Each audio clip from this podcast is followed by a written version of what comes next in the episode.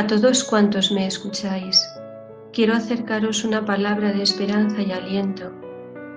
Soy una carmelita descalza y os hablo desde mi convento, en algún lugar escondido de España.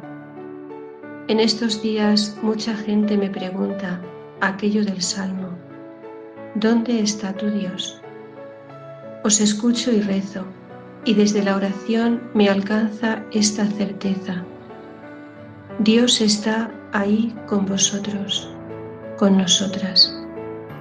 Está en el sufrimiento de los enfermos, en el riesgo que viven médicos y sanitarios, en vuestras zozobras e incertidumbres. Está en vuestras lágrimas.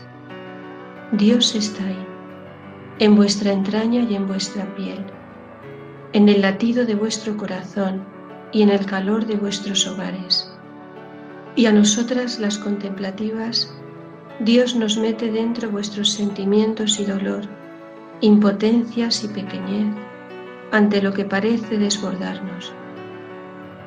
Estamos cerca, cerca de vosotros, en una oración de comunión con toda la humanidad, con cada rostro de hombre y mujer, en el Dios que nos habita, que habita toda carne en Jesús que tiene rostro fraterno y de misericordia. Quiero deciros que Dios os ama, que nos ama.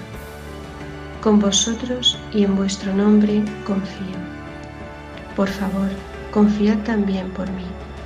Un abrazo de parte de todas mis hermanas y mío en María.